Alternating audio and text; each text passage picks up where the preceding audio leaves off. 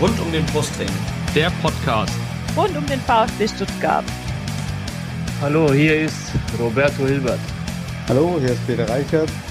Hallo, hier ist Andi Buck. Ich wünsche euch viel Spaß beim Podcast Rund um den Brustring.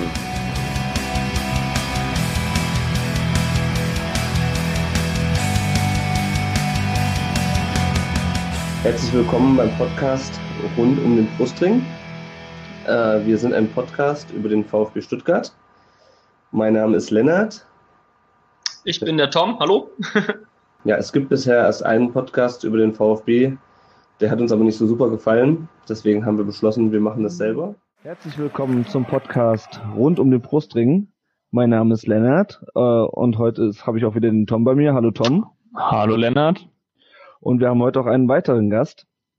Und das ist der Benjamin. Den Benjamin äh, kennt ihr wahrscheinlich unter einem anderen Namen, und zwar unter dem Namen Goldman Sachs. Dazu kommen wir später noch. Aber um den äh, Benjamin jetzt erstmal vorzustellen, ähm, haben wir uns drei Fragen ausgedacht. Die werden wir auch in Zukunft allen Gästen stellen. Äh, erstmal hallo Benny. Servus, hallo. Hallo. Ja, äh, so ging das damals los vor, vor fünfeinhalb Jahren. Und damit herzlich willkommen äh, zum Podcast rund um den Brustring. Ich finde, wir können das heute mal so machen, wie wir das, ähm, wie wir das damals gemacht haben. Äh, mein Name ist Lennart und ich habe heute noch ein paar andere Leute dabei. Äh, nämlich zum einen natürlich äh, unseren Gast, den ich will ich als erstes nennen, den Benny, der nach, ähm, gut, du warst, glaube ich, zwischendurch nochmal dabei, ich weiß nicht, aber auf jeden Fall nach knapp äh, fünf Jahren wieder bei uns zu Gast ist im Podcast. Hallo. Hallo, ich freue mich dabei zu sein. Hallo. Und dann haben wir heute natürlich die Jenny dabei. Servus. Den Yannick. Servus, guten Abend. Und er feiert sein grandioses Comeback auf der Podcastbühne. Der Tom. Oh, hey. Hi zusammen. Und warum machen wir den ganzen Quatsch heute? Weil das natürlich Folge 100 äh, des Podcasts rund um den Brustring ist. Also die reguläre Folge 100, die, äh, die insgesamt 100. Folge hatten wir ja schon. Aber ähm, ja, ja, Tom, wir haben das, glaube ich, damals so gemacht mit diesen Sonderfolgen, auch damit wir diese Rücknummerngeschichte machen konnten, konnten, ne? Ja, vor allem. Und dann gab es auf einmal so viele Folgen, dass man keine Spieler mehr über hatte. Genau, und vor allem haben wir so viele Sonderfolgen aufgenommen, dass wir mit dieser Zählweise ähm, ziemlich durcheinander gekommen sind. Ja, ähm, Folge 100, worüber wollen wir heute reden? Natürlich wollen wir äh, erstmal ähm, ein bisschen Catch-up mit dem, mit dem Benny machen, ähm, fragen, wie, wie es ihm so geht. Wir reden aber natürlich auch äh, über das letzte äh, Pflichtspiel des VfB im Jahr 2020, äh, den 1-0-Sieg gegen Freiburg äh, letzte Woche am äh, Tag vor Weihnachten und damit der Einzug ins Achtelfinale des DFB-Pokals. Ja, und dann wollten wir eigentlich schön in Erinnerungen schwelgen, ähm, hatten uns schon Anekdoten zurechtgelegt. Stattdessen werden, das werden wir auch machen, aber wir werden heute auch ein bisschen über äh, den Klepperles-Verein da in Bad Cannstatt reden. Ähm, wer heute nicht unterm Stein geschlafen hat, der weiß, worauf ich anspiele. So, aber jetzt wollen wir erstmal anfangen mit dem Benny. Benny, wie geht's dir? Mir geht's gut, glänzend. Alles in Ordnung. Ich freue mich wirklich sehr, dass ich nach fünf äh, Jahren nochmal eingeladen bin. Erstaunlich, ähm, dass es schon fünf Jahre her ist. Ja, krass. Habe Ne? mich auch ein bisschen er erschreckt. Ähm, also erstmal Lob, dass ihr euch so lange halten kann. In Pod, äh, ihr wart quasi cool, bevor Podcasts cool waren. danke, Ähm, danke, danke. Sich dann so lang zu halten. Respekt, also mir geht's ganz gut. Ich fühle mich ähm, fünf Jahre älter und ein Kind später. Also quasi, danke, ja, also zehn Jahre älter. ja, das äh, kann ich kann ich so unterschreiben. Ähm, du machst jetzt nicht mehr, also du warst ja zwischendurch, du hattest ja deinen eigenen Blog früher. Äh, der hieß zuerst äh, Goldman Sachs, dann hieß er Tragisches Dreieck. Ähm, machst du da noch irgendwas in der Richtung? Ähm, nee, ich, mh, also ich weiß gar nicht. Ich habe lange drum kämpfen müssen, dass, ähm, dass, der, dass die Homepage stillgelegt wird. Ich hoffe, dass es inzwischen gestehen ist. Das war gar nicht so einfach. Ähm, also ich blogge nicht mehr. Ich bin äh, aber weiter schreiben tätig, aber das war, war ich vor fünf Jahren auch schon. Ähm, also ich bin Journalist und bleibt es auch vorerst, bis auf weiteres. Ähm, arbeite ähm, aber am Bodensee in Konstanz und das aber auch schon seit fünf Jahren. Also das hat äh, trifft sich ganz gut, passt ganz gut zusammen. Aber ich verfolge den VfB äh, natürlich nach wie vor auch aus der Ferne. Ja, sehr gut. Kannst du dich noch erinnern, ob wir dir damals diese drei Fragen gestellt haben, die du hier in unserem, äh, in unserem Sendung, Sendungsdokument siehst? Wahrscheinlich nicht, Also oder? als ich, äh, als ich, als ich die drei Fragen gesehen habe, habe ich mich dunkel erinnert, aber ich war auch noch in ein oder anderen anderen Podcast. Das heißt, ich kann sie auch woanders ähm, gestellt haben bekommen. Ich kann sie aber auch gerne nochmal beantworten. Es ist auch eine ziemlich traurige Geschichte, vor allem äh, was die was die ersten Spiele angeht. Weil mein erstes Spiel war ein 0 zu 0 äh, gegen Berlin im Oktober 98 und es hat geregnet, das weiß ich noch. Also ich habe damals schon am Bodensee gewohnt äh, und musste deswegen, hat es eine Weile gedauert, bis ich mal nach Stuttgart komme, war dann schon 13. Und das kommende Spiel habe ich ein halbes Jahr später, habe ich es mir nochmal angetan und es war ein 0 zu 0 gegen den MSV Duisburg. Oh. ähm, auch nicht gerade besonders erbaulich, aber ja, die zwei Fragen weiß ich auf jeden, kann ich auf jeden Fall beantworten. Und äh, vielleicht noch zum ersten Trikot, das fragt ihr ja auch immer, war ein rotes Südmilch wie fit äh, Trikot mit ähm, Bobic hinten drauf. Hm, Ohne Nummer, aber mit Namen. stark. Ja. Also, Typ, dieser Freddy Bobic in Frankfurt jetzt. Ja. so, ne? Ja. Das- Bist du denn noch im Stadion gewesen vor Corona? Und wenn ja, also ich wo? war auch während, wo- nein, ich war nicht während Corona im Stadion. Ähm, ich war äh, davor relativ lange nicht mehr, ähm, aber wenn, dann blieb es eigentlich immer bei der Cannstatter Kurve. Mhm.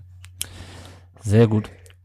Gut, wir können ja nachher noch ein bisschen in Erinnerungen schwelgen. Wir wollen jetzt erstmal kurz blicken ähm, auf das Pokalspiel gegen den SC Freiburg und äh, gucken kurz mal auf die Aufstellung.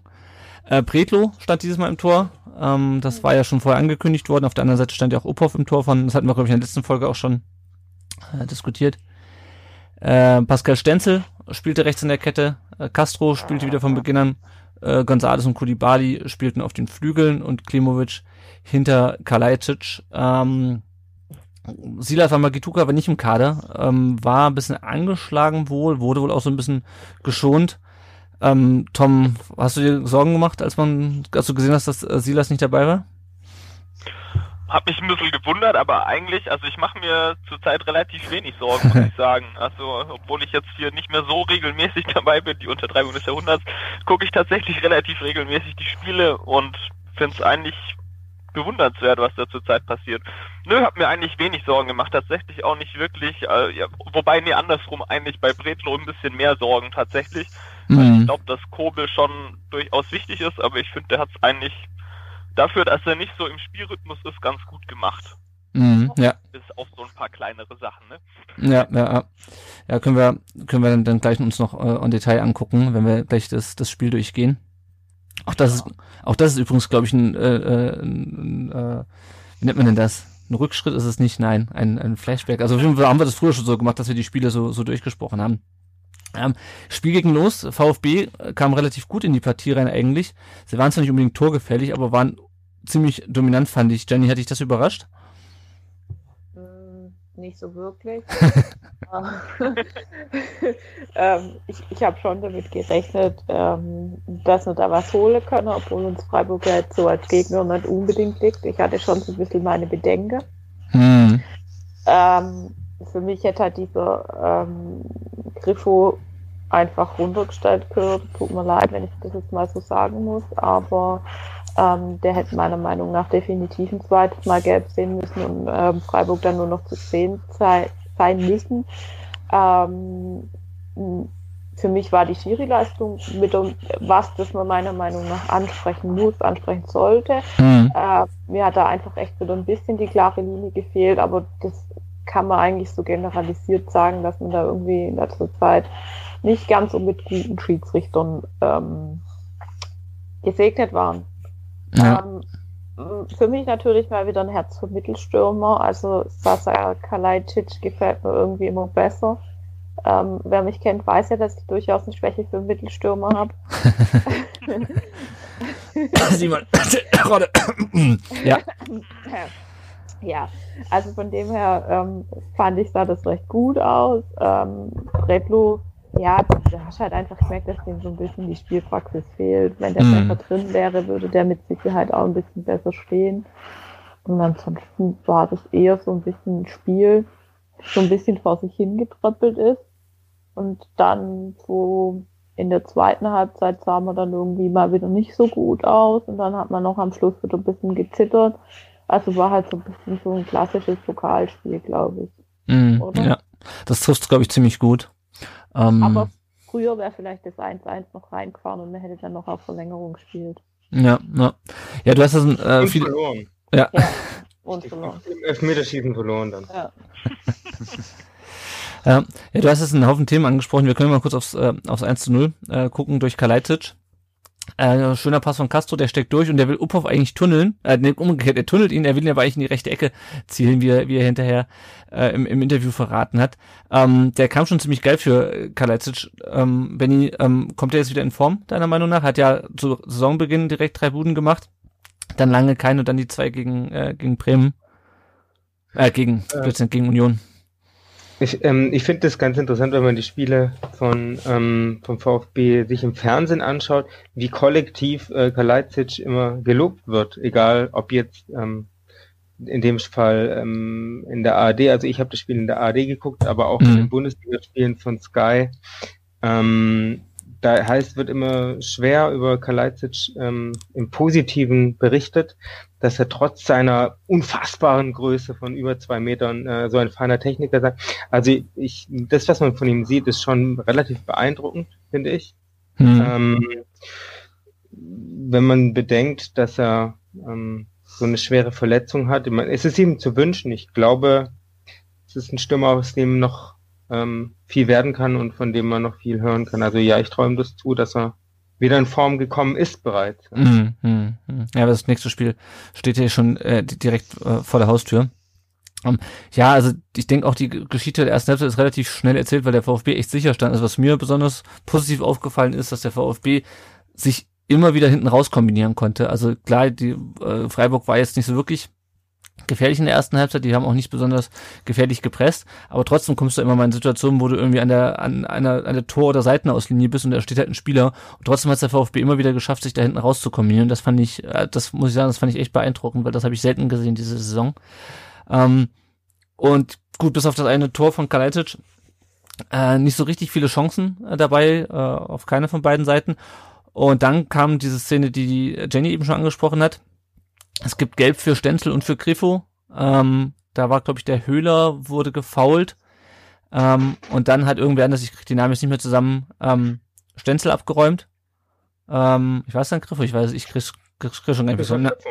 Genau, genau, dann hat, genau, dann hat er ihn abgeräumt ähm, und dann ähm, hat Stenzel ihn geschubst und dann ist Griffo äh, vom Boden äh, aufstehen, hat er versucht, ihm äh, an den Hals zu gehen. Äh, für mich, zumindest für mich war das eindeutig. Ähm, ja, und am Ende haben beide gelb gesehen. Und ich finde, also Jenny hat es ja schon angesprochen, ich sehe es genauso. Felix Brüch hatte keinen guten Tag, äh, was die Bewertung von Zweikämpfen angeht. Aber da hat das einfach viel zu lange laufen lassen. Janik, wie bewertest du die Szene? Ähm, ähnlich wie ihr beide auch. Ähm, Grifo fast ähm, Pascal Stenzel ganz klar an den Hals. Das ist eine Tätlichkeit.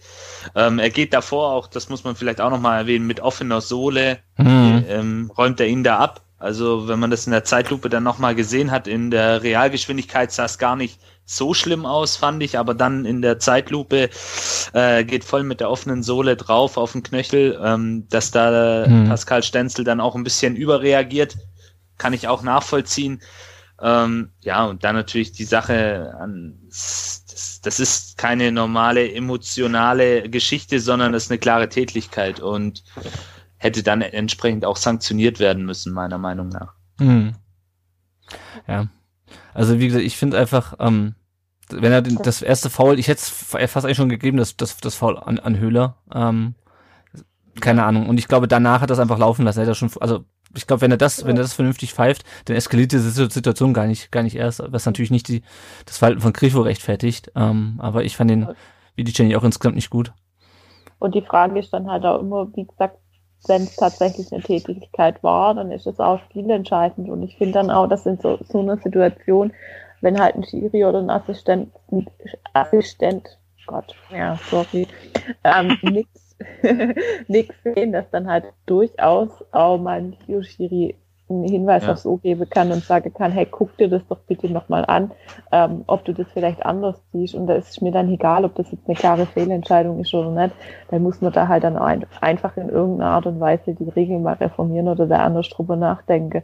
Weil wozu hat man denn einen im Kölner Keller ähm, stehen, wenn der irgendwie gefühlt kollektiv wegguckt. Also, und das war jetzt in, der, in letzter Zeit nicht nur einmal so beim VfB oder auch bei anderen Spielen, ähm, war es ja deutlich, wo man sich dann so gedacht hat, hey, warum guckst du dir das nochmal an, warum meldet sich da keiner? Also wenn du dieses Instrument hast, dann bitte, bitte kümmert euch doch mal drum als DFB, dass es einfach richtig eingesetzt wird und dass es dem Schiri hilft und nicht einfach so absolut seltsam eingesetzt wird. Man, man muss ja dazu sagen, in den ersten zwei Runden vom DFB-Pokal gibt's ja auch kein Videoschiri. Ah ja, okay. Hm. Das Stimmt, heißt, genau. heißt, Dr. Brüch konnte in dem Moment, ähm, ich will ihn jetzt nicht in Schutz nehmen, aber auf dieses Instrument konnte er nicht zurückgreifen. Aber so wie Ja. es Lennart gesagt hat, wenn er das richtig pfeift und eine richtige Linie an den Tag legt. Ich habe auch mit einem Oberligaschiedsrichter darüber gesprochen, so wie es der Lennart auch gesagt hat. Wenn er davor das Foul an Höhler pfeift, dann eskaliert die Situation gar nicht, dann kommt es erst gar nicht zu so einer Situation. Dann ist es okay und dann ist alles in Ordnung und dann wird's nicht hektisch. Da hat er so ein bisschen, finde ich, auch ähm, seine Linie dann komplett verlassen. Mhm. Dieses, Ja, ja, ja. Gut, dann kommen wir zur Halbzeitpause. Da kam dann Schulinov. Für mich ein bisschen überraschend für Kulibali. Benny, meinst du, das lag an der Belastungssteuerung oder ähm, warum hat er Kulibali runtergenommen? Ja, würde ich sagen.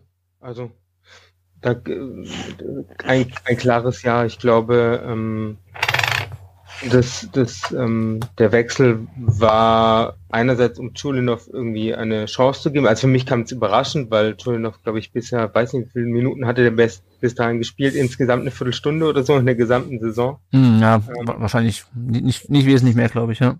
Ja, also sicher für viele überraschend ähm, gewesen, aber äh, im, im, im Sinne einer doch sehr eng getakteten Saison, auch wenn der, wenn der VfB nicht zu den bemitleidenswerten ähm, Vereinen ganz oben in der Bundesliga gehört, die ja so viele Spiele haben in kurzer Zeit, ma machen solche Wechsel einfach auch Sinn. Das tut dann äh, im ersten Moment weh, äh, dem Spieler vielleicht, also in dem Fall Kulibali, ähm, und vielleicht auch dem einen oder anderen Fan, weil er dann anfängt auf den Zähnen, äh, auf den Nägeln zu kauen und sich denkt, oh, oh, oh hoffentlich reicht es auch mit Chulinov. Ähm, Mhm.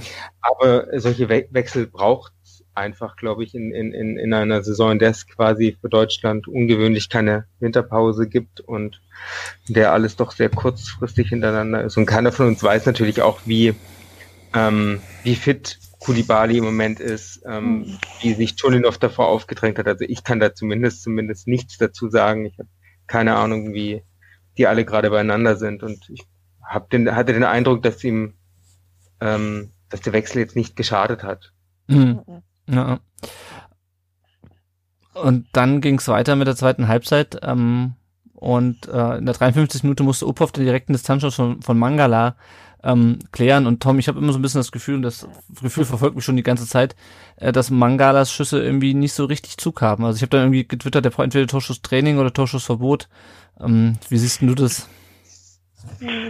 Kann mich ehrlich gesagt gerade gar nicht so ganz dran erinnern, aber ja, jetzt wo du sagst, stimmt schon. So, so Mangala hat so ein paar Abschlüsse immer wieder drin, wo du denkst, so ja, okay, schön, wir haben Abschluss ähm, abgehakt, äh, irgendwie ein Torschuss mehr, yay.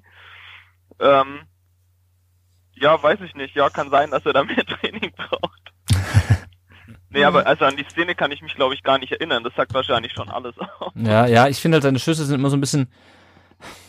Also er hatte das eine Tor gegen Köln gemacht, wunderschön, aber die meisten Schüsse, da ist für mich nicht genug Zug dahinter und ähm, ja, also keine Ahnung, denke ich mir, halt, Junge, wenn du nicht richtig abziehst, sondern den versuchst irgendwie zu schlänzen, dann spielen halt lieber ab. Ich meine, es ist Ja. Bergen auf hohem Niveau und alles. Ich will das auch nicht irgendwie Mangala rausstellen. Es ist mir nur wieder, bei dem in dem Spiel wieder, wieder ein bisschen aufgefallen. Für Ähm. mich, für mich stehen die, die Schüsse, wenn ich ganz kurz Mhm. ähm, einhaken darf, für mich stehen die Schüsse von Mangala ein bisschen sinnbildlich für ihn an sich als Spieler. Also Mhm. sie wirken, äh, es mag auch ähm, äh, einfach ein Zufall sein, aber ich finde Mo- Mang Mangala oder Mangala wirkt für mich immer etwas in der Körpersprache, ja, so ein bisschen wenig, also er ist im Prinzip das Gegenteil von Griffo auf mhm. der anderen Seite gewesen, der wirklich bis zu den Haarspitzen motiviert wirkt, was auch negativ sein kann. Aber Mangala wirkt immer so ein bisschen schläfrig oder, oder unmotiviert oder wenig euphorisch. Das kann auch einfach Zufall sein, aber es ist so das, was mir, was, was mein Eindruck auch oft ist. Also selbst wenn er gute Spiele macht, denke ich oft so, hm, aber sei doch irgendwie ein bisschen, zeig doch mal ein bisschen mehr, mehr, mehr Ausdruck, mehr Kampfkraft oder so. Und der, der, der Schuss hat dann irgendwie Bände gesprochen. Mhm, Wobei ja, glaube ich, schon wichtig für die Mannschaft. Das war das das Spiel gegen Bremen, glaube ich, wo er nicht dabei war. Wer sah ja, das denn? Äh, nee, Union, oder? Da, Nee, äh, Union, ja, natürlich, sorry. Ja. Ähm, genau, weil, weil, da fand ich zum Beispiel Endo auch nicht so gut. Ja. Und das lag, glaube ich, nicht an Endo, sondern einfach schlicht und ergreifend daran, dass Mangala da nicht gekickt hat. Ja. Und ich glaube, also ja, du hast schon recht, irgendwie Körpersprache und so, aber ich glaube, der ist unfassbar wichtig eigentlich für unser Spiel.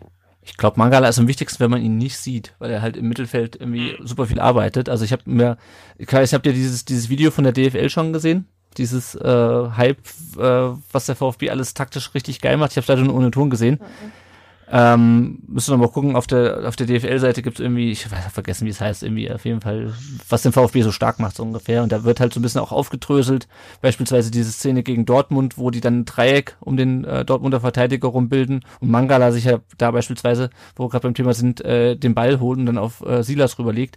Ähm, und da ist halt auch so eine Szene, wo Mangala halt den Ball in der Mittelfeld nimmt und ihn super weiterleitet, aber so Sachen übersiehst du halt, glaube ich, äh, in, in Zusammenfassungen und so, weil du dann halt irgendwie nur den direkten Vorlagengeber im Auge hast. Und ich glaube, da ist er wichtig, aber wenn es ums Torschuss, wenn es um Torschüsse geht, hm, keine Ahnung.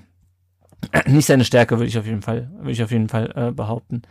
Ähm, gehen wir mal weiter. Das ist ja auch hm? ja. noch ein Punkt dazu, das ist ja das genau, was du ansprichst das ist ja das, was du im Fernsehen immer nicht siehst. Also äh, gerade die Situation jetzt, wenn man da mal kurz drauf eingeht, ist glaube ich für jemand wie, keine Ahnung, ja Mangala und zum Teil auch Endo, so, so unauffällige, ja wobei Endo ist nicht unbedingt unauffällig, ja, ja. ihr wisst, was ich meine, so unauffälligere ja. Spieler, die halt einfach über Stellungsspiel kommen, wenn du da im Stadion sitzt und das live siehst, denkst du dir die ganze Zeit so, Alter, wie konnte da das eigentlich noch zulaufen? Das siehst du an der Glotze einfach. Mhm. Ich glaube, da muss man so ein bisschen ja, dann differenzieren aber ja, bei den Schüssen bin ich auf jeden Fall bei dir. Die können, können besser werden, ja. Na, gut. Ähm, gehen wir mal weiter. Freiburg wurde dann auf jeden Fall stärker in der zweiten Halbzeit. Sch viel schwächer ging ja, ging ja auch nicht mehr.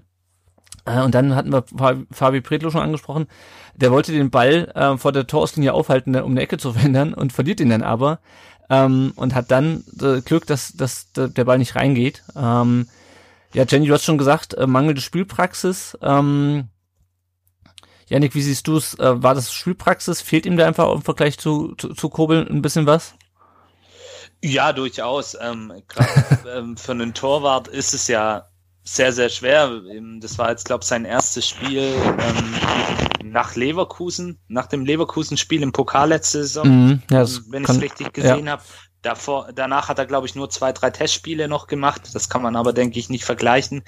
Und wenn dir dieser Rhythmus fehlt, als, also gerade als Torwart auf dieser sehr vakanten Position im Fußball, dann kann es durchaus sein, dass dann eben so Sachen mal schief gehen, also oder nicht so ganz elegant aussehen, aber ich finde, er hat es eigentlich ganz ordentlich gemacht. Er hat dann auch zwei, drei Chancen von Freiburg entschärft, mhm. die er auch entschärfen muss als Bundesliga-Torwart. Aber da hat man dann gesehen, das hat ihm auch richtig gut getan und ähm, auch nach den Paraden ist dann auch gleich immer jemand zu ihm hingegangen, hat ihm gratuliert und die Jungs haben ihn dann auch gepusht und das hat man ihm dann auch angesehen und auch nach dem Spiel, er hat zu Null gespielt und das tut ihm, glaube ich, sehr, sehr gut. Also es hat mich sehr für ihn gefreut. Mhm, mh, ja. Ähm, dann kam es zum Doppelwechsel. Sosa kam rein für Gonzales. Äh, Gonzales hat ja diesmal auf dem Flügel gespielt und Förster für Castro. Da habe ich mich so ein bisschen gefragt, ob das der der ähm, der Plan einfach war, dass äh, Sosa jetzt noch mehr Flanken auf, auf Kalajdzic schlagen kann, äh, weil González ja jetzt nicht unbedingt der, derjenige ist, der die, der die gefährlichen Flanken in, in den Strafraum schlägt. Jenny, was meinst du denn zu dem Doppelwechsel? Ähm, kannst du gerade nochmal, ich war gerade, ähm, habe im Dokument gerade was anderes gelesen. Welcher Doppelwechsel war das jetzt? Sosa für González und Förster für Castro. Ja, also ich denke halt, Sosa für González war natürlich ein offensive Wechsel ja auch in irgendeiner Art und Weise, weil Sosa ja schon eigentlich eher so ein bisschen in der Verteidigung spielt. Ähm, und vielleicht mit äh, González wollten wir dann auch ein bisschen versuchen, so ein bisschen mehr Tempo da nochmal in, ins Offensive reinzubringen. Und auch Förster ist deutlich der mehr oder weniger ein bisschen offensiverer und auch ein bisschen ein ruhigerer Spieler, ne, der auch so ein bisschen dagegen halten kann, wenn jetzt halt zum Beispiel mal so ein bisschen äh, gedrehte wird, wofür Freiburg ja durchaus sehr Griffo auch ein bisschen bekannt ist, also wenn es ein bisschen härter und rau wird, mhm. ähm, einfach auch durch seine Zweitliga-Erfahrung. Ähm, deshalb war es für mich ja okay. Ich denke halt auch, dass gerade bei Castro hat es schon auch wieder mit, mit ähm, Belastungssteuerung zu tun, dass er den da rausnimmt. Ähm, bei Sosa wahrscheinlich auch, der hat ja auch sehr viel gespielt. Ich fand allgemein, haben wir in dem Spiel schon auch gesehen, also ich habe, saß echt vom Fernsehen und habe gehofft, oh Gott, bitte keine Verlängerung des Packets. Mhm. Ich meine, dass, dass einige schon auch müde waren, einfach von der Körpersprache her. Das merkt hast, auch Freiburg war müde. Ähm, dass einfach echt die, die Saison ihre Spure hinterlassen hat. Mhm. Aber dementsprechend sind die Mehrwechsel auch okay. Und ähm, positionsmäßig hat es ja dann auch ungefähr gepasst. Ja. ja, wir hatten noch einen äh, dritten Wechsel, beziehungsweise einen dritte Wechselslot sozusagen. Die Davi kam für Klimovic in der, in der 73. Ja. Äh, ja, also ich hätte, hätte mich ein bisschen gewundert, dass, dass die Davi nicht, nicht, nicht ein bisschen früher kam. Aber es wundern wir uns, glaube ich, jedes Mal äh, den Zeitpunkt, entweder dass er spielt oder, oder wenn, wenn er eingewechselt wird. Ähm, weil ich frage mich dann halt, ob der dann noch mal ein bisschen für Entlastung hätte, mehr hätte sorgen können. Ich finde den eingewechselt gut und ich finde ihn aber auch, wenn er von Anfang an spielt, oftmals nicht ganz so super überragend. Irgendwie mhm. ist für mich noch nicht ganz so der Unterschied zum Führungsspieler, den, den, der er eigentlich mit seiner Erfahrung sein sollte. Mhm. Mhm. Ja. Ich weiß nicht, wie es euch, euch da geht. Vielleicht bin ich auch einfach kein großer Didavi-Fan, ich weiß es nicht. Dann sind wir zu zweit. Okay.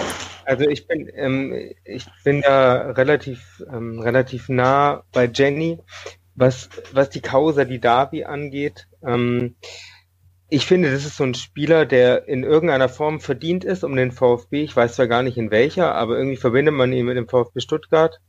Ähm, aber ich glaube, dass man sich so langsam aber sicher von ihm verabschieden sollte oder er sich oder man ihn insgesamt verabschieden sollte von einer von einer irgendwie irgendwie gearteten größeren Karriere, ähm, weil wenn man auch jetzt den aktuellen Kader ähm, in Stuttgart sieht, wird der nicht mehr in die Form kommen, dass er irgendeinen Konkurrenten verdrängen kann, glaube ich, der annähernd ja. fit ist. Mhm. Also, weil die sind jünger als er, die sind, haben körperlich nicht diese Probleme, die er nun mal einfach hat. Ähm, da gibt es andere Spieler in der, in, in, im Profifußball, denen es ähnlich geht. Stichwort die Benders oder ich weiß es nicht. Es gibt noch ein paar andere sicher, die man, die mir jetzt aber spontan nicht einfallen, die einfach einem irgendwie leid tun können, weil sie wahrscheinlich von der Veranlagung ganz groß sein könnten, aber deren Körper einfach offenbar Profifußball nicht ganz mitmachen ja. Marco Reus und, beispielsweise. Ja, ja aber der kommt, immer, der kommt immer sehr schnell, wenn er, der ist oft verletzt, aber der kommt zurück und ist dann einfach da. Ja, aber ja. wenn du dir bei die Davi anguckst, mit, mit dem, was der in seinem Knie hat oder was in seinem Knie einfach an Bänderapparat immer da ist, der, der, der kann gar nicht volle Pulle. Das, das ist ja das. Ich glaube, der ist einfach, er sagt ja, er ist bei 100 Prozent, aber mein, mein Bauchgefühl sagt mir einfach, der, der kann gar nicht mehr bei 100 Prozent sein, ja. Also auch wenn ich mich medizinisch da, da nicht so gut auskenne, ich glaube, der, ähm, der Wakilar bei Twitter hatte da dazu mal was geschrieben, mhm. weil der da relativ gut auskennt und der sagt, ähm, ja, ich glaube, wenn, wenn die Davi noch eine Verletzung hat in, in, in, in diesem Bereich Knie, ähm, dann war es das halt, glaube ich, tatsächlich. Und das, das ist dann natürlich schade und das hätte auch echt ein richtig, richtig brutal guter werden können. Und ich glaube, der ist auch so menschlich ganz okay. Ähm, aber wie gesagt, mhm. ich sehe es echt, echt wie Benny, weil. Ähm, ich glaube, die Davids 100 Prozent, die stimmen wahrscheinlich sogar. Nur seine 100 Prozent reichen einfach nicht aus. Ja, genau. Ja. ja. ja. Gut, dann ähm, würde ich sagen, machen wir das Spiel noch gerade zu Ende. Äh, Pretlo hat da noch einen Schuss von äh, Demirovic äh, pariert, äh, wobei ich dann erst in der Wiederholung gesehen habe, dass er da ein bisschen, bisschen Glück bei hatte, weil er eben so ein bisschen über die Fäuste gerutscht ist. Ähm, dann hat Demirovic schon mal vorbeigeköpft. Äh, und der VfB hat es aber zum, bis zum Ende dann, ähm, hat es dann über die Zeit gebracht, stand zwar bis zum Ende äh, sehr stark unter Druck, aber hat es dann letztendlich, wie gesagt, das 1 zu 0 äh, heimgebracht. Und äh, die entscheidende Frage, die ich mir vor dem Spiel gestellt habe, Tom, war ARD oder Sky? Ähm, ist, muss man natürlich Sky haben, um es gucken zu können. Äh, Hat irgendwer auf Sky geschaut? Also ich habe es auch nur im ersten gesehen und war angenehm ähm, angetan von dem Kommentator. Ich weiß seinen Namen schon wieder nicht mehr, aber ich fand Florian Nass. gut. Ja. Kann gut sein. Ja, ja, naja. Nö, aber ich fand, ich fand den echt ganz gut. Also der war echt angenehm. Ja. Das ist ein toller Also- Kommentator. Ganz Ja. großer, gu guter Mann. Ähm, Ja. Kann man nur loben. Allein schon wegen, man muss ihn einfach schon hören, wenn man die Tour de France vermisst. Er hat, äh, glaube ich, immer viel Radsport gemacht und ich erinnere mich dann immer an ähm, lange historische Ausblicke über irgendwelche Burgen in Frankreich, wenn er spricht. äh, allein schon wegen der Nostalgie musste man das erste gucken. Sehr schön. Ja, also ich hatte, ich hatte auch überlegt und was ich wirklich interessant fand, war, dass er, also zum einen hat er super viel den VfB erklärt, was man so gar nicht gewohnt ist, aber man muss sich immer vor Augen halten, wer das guckt, nämlich halt Leute, die halt den VfB nur in der sportschönen Zusammenfassung sehen. Ähm, Und halt nicht, und keine Ahnung, wann wir das letzte Mal live im, im, im, im Free TV gekommen sind. Es muss das Pokalfinale zu 13 gewesen sein oder sowas, oder? Eine Weile her wahrscheinlich auf jeden Fall. Ja. Was Ja. Relegation spielen?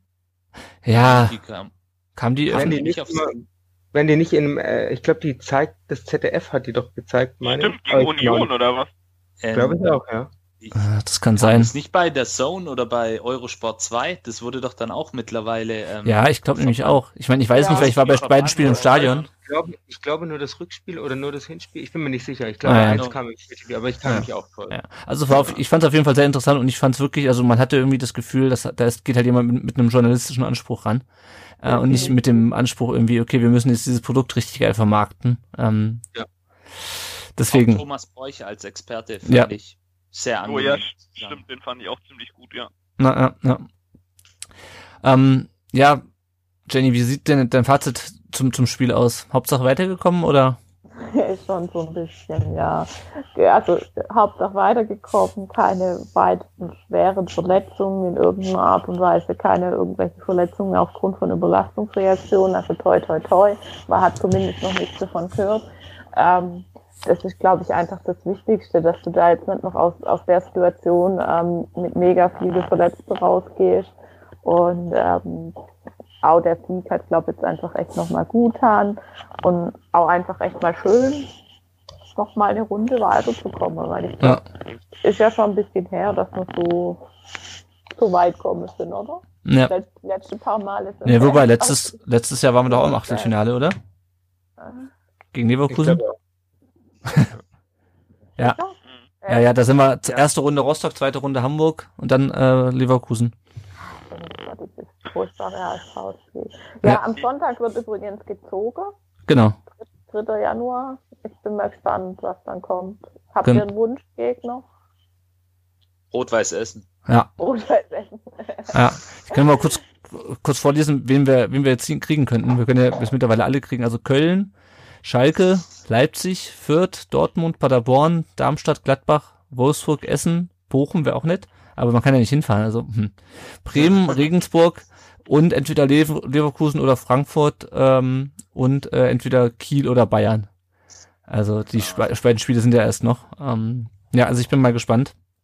Ah, nochmal kurz zurück zum, zum Spiel. Haben wir noch zwei ähm, Reaktionen von, von, von den Hörern. Ähm, dann könnt ihr gleich nochmal sagen, wen ihr gerne, gerne haben wollt. Äh, der Ed Admiral Iblis hat geschrieben, starke erste Halbzeit, starke De Defense in der zwei, Halbzeit 2. Freiburg hatte kaum Chancen. Naja. Äh, deutlich extreme Entwicklung im Vergleich zum ersten Spieltag, verdienter Sieg, geiles Weihnachten und der Martin Sitt hat auf Facebook geschrieben, gut gemacht. Ähm, ja, habt ihr zu dem Spiel noch was oder sollen wir auf die, auf die nächste Pokalrunde blicken? Äh, Schweigen. Schweigen, Schweigen im Walde. Gut, Das heißt, schauen wir weiter, oder? genau. Dann äh, Essen wurde schon genannt. Gibt's noch weitere Wunschgegner? Also ich würde, ich würde auch dazu tendieren, äh, normalerweise hätte ich wahrscheinlich gesagt Bayern, Ähm, einen möglichst attraktiven Gegner, wenn es ein Heimspiel wird. Dadurch, dass aber auch im, im ähm, ich glaube, das ist Anfang März, ist die, äh, nee, im Februar ist, glaube ich, sogar schon das nächste Spiel. Das wird weiterhin ohne Zuschauer stattfinden. Ähm, dann darauf, äh, mit Blick auf die finanzielle Lage aller Vereine, würde ich einen möglichst einfachen Gegner bevorzugen, daher Schalke. oh, das, da wäre ich, da bin ich mal gespannt jetzt mit, mit, mit, mit neuem Trainer. Das aber auch nicht so leicht kann. Also, ich fand ja Kräuter wird auch nicht so schlecht, aber die sind halt relativ gut in der zweiten Liga und wir wissen, dass wir uns da ja auch nicht so ganz, also, ich, ich glaube fast, dass uns ich fände ja Bremen ganz witzig eigentlich. ich glaube, das könnte ein witziges Matchup sein. Also Leute, der einfachste Gegner ist eh Dortmund. Brauchen wir nicht drüber. Ja. oh, ich habe nur überlegt, ob ich ihn bringen soll, habe mich aber nicht getraut. nee, aber also ich hätte halt irgendwie Angst davor, wenn wir jetzt eine, eine schlechtere Mannschaft kriegen oder eben eine Zweitligamannschaft, ähm, dass es halt wieder so ein bisschen ähm, getrete wird, wieder hinter reinstehe und mm. das extrem schwierig und unattraktiv für, für uns wird. Deshalb würde ich mir eher vielleicht einen, tatsächlich einen Erstliga-Gegner wünschen. Ich fände Köln, glaube ich, schon auch ganz nett. Ja. Ja. Na gut.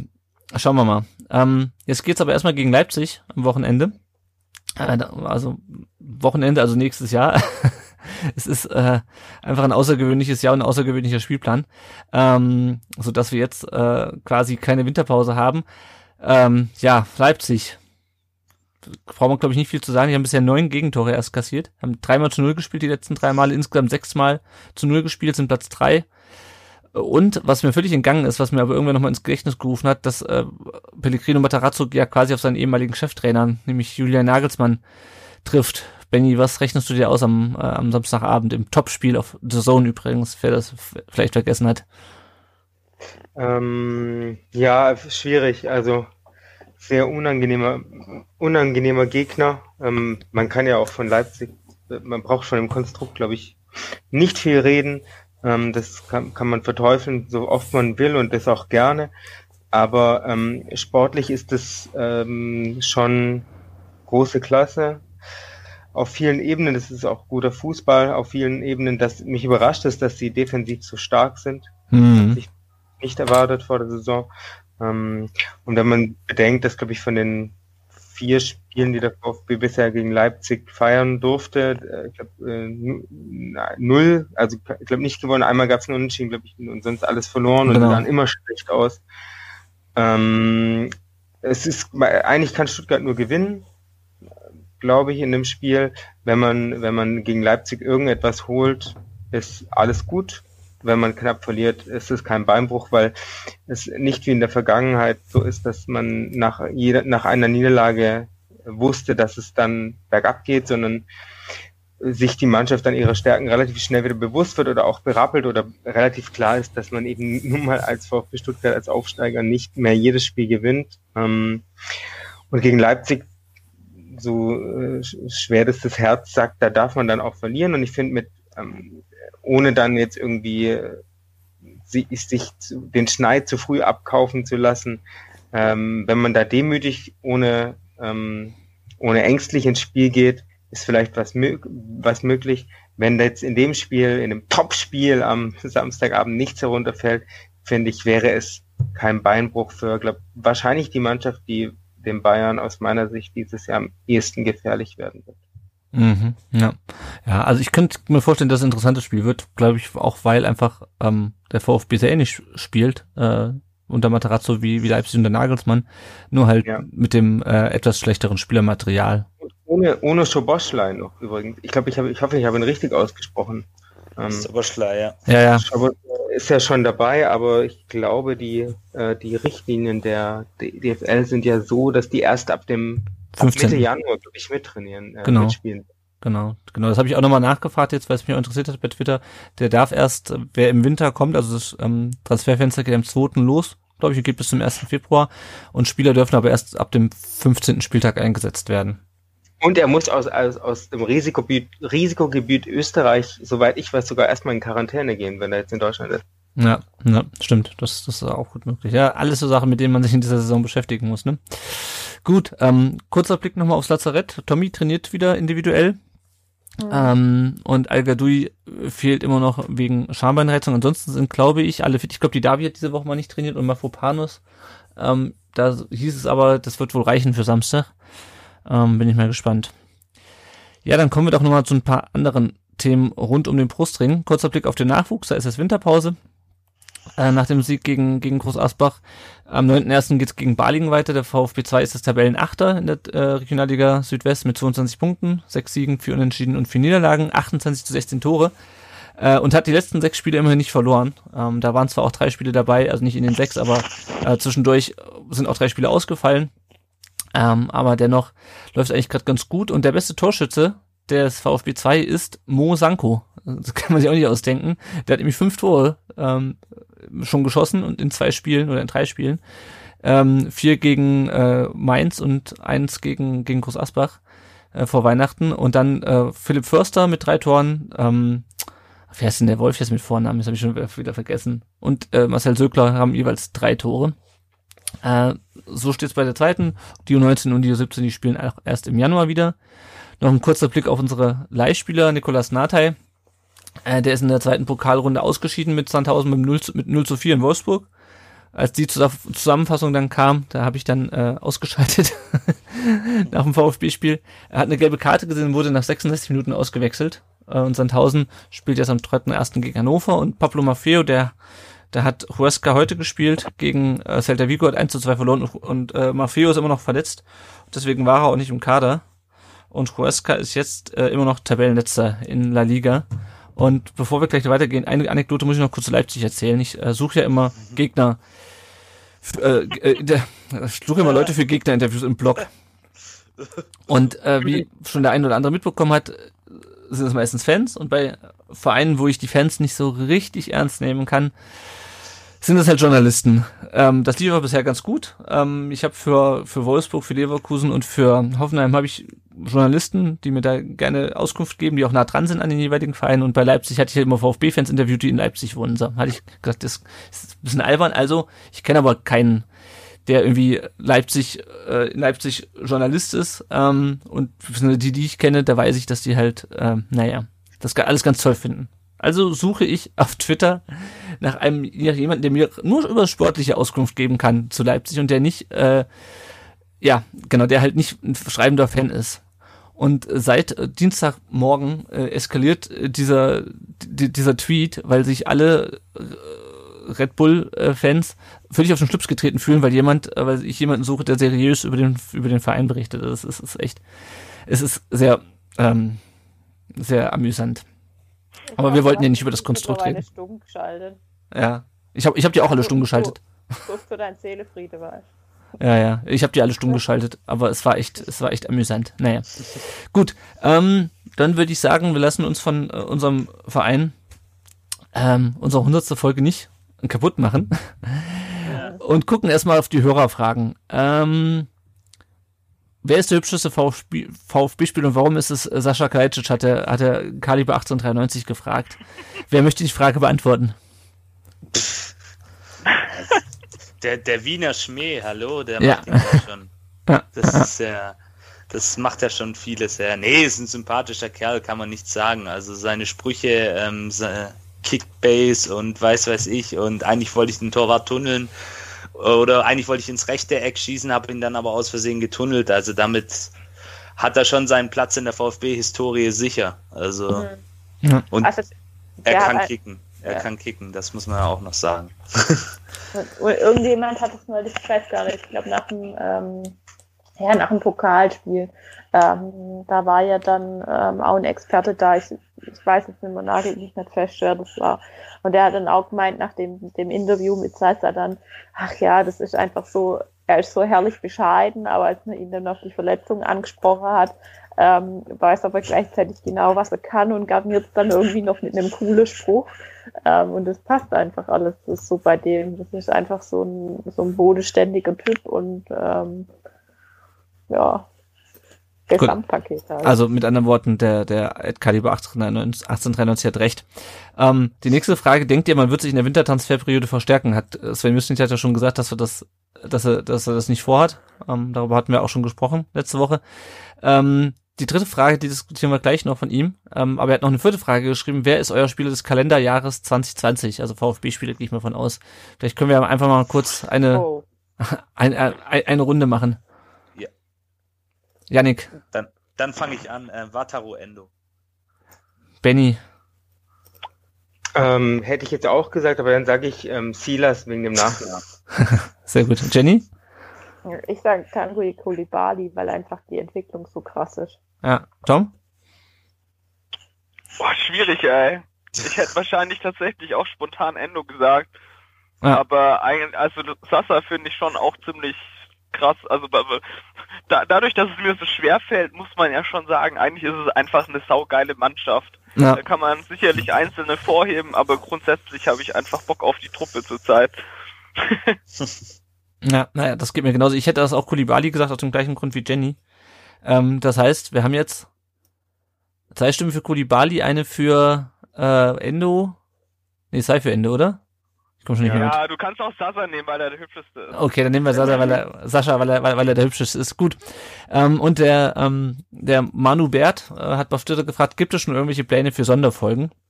Was sind generell eure Pläne für das nächste Podcast? Ja, also Pläne gibt's auf jeden Fall für Sonderfolgen. Ähm, mit wem und über was, das verraten wir noch nicht. Aber es gibt auf jeden Fall, wird, wird Sonderfolgen geben.